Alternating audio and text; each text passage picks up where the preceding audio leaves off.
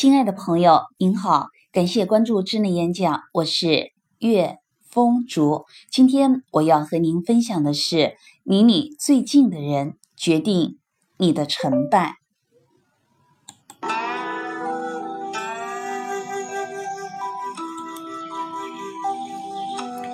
你会成为什么样的人？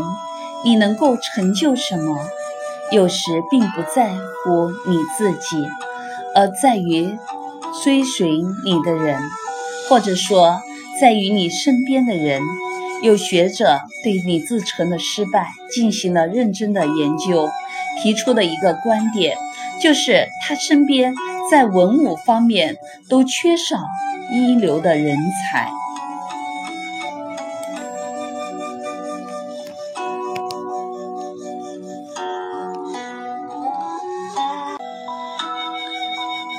离领导者最近的人决定领导者的成功程度。实际上，一个人能否成功，就在于你是不是有能力把一批优秀的人才聚集在自己身边。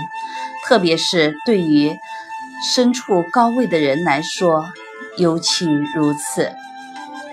我们从项羽与刘邦的身上，能够非常明显的看到这一点。刘邦就是一个流氓，小吏，一生没有打过几次胜仗，但他的手下个个表现出色。项羽贵族出身，神勇无敌，所向披靡，但他的手下没有几个表现出众的，唯一的范增却弃之不用。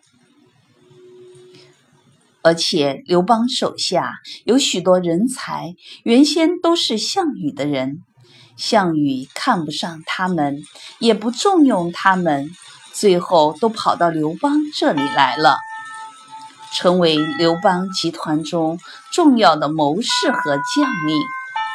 这些人中有韩信、陈平、英布等。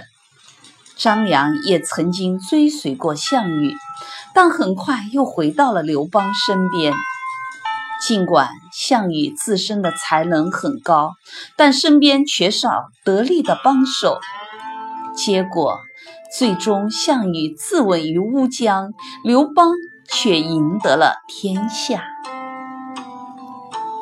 在刘邦统一天下、登上皇帝宝座以后，曾经和他的大臣在一起讨论。是什么让他能够最终打败了强大的项羽？大臣七言八语的说了很多，最后刘邦很坦白的说，最重要的一点是因为自己身边有三个人：一是运筹帷幄、决胜千里之外的张良；二是郑国家、扶百姓、给饷馈、不绝粮道的萧何。三是连百万之众，战必胜，攻必取的韩信。一个人的成功来自离你最近的人，一个人的失败更是如此。我们往往就是因为用人不慎而栽跟头的，这样的例子举不胜举。我们看到历史上朝代的更替有很多，就是因为用人不慎引发的。齐桓公四十一年，管仲病重，齐桓公去看他，问有什么可以交代的。管仲说：“从当前情况来说，真正重要的是您要离开易牙。”树雕，公子开方。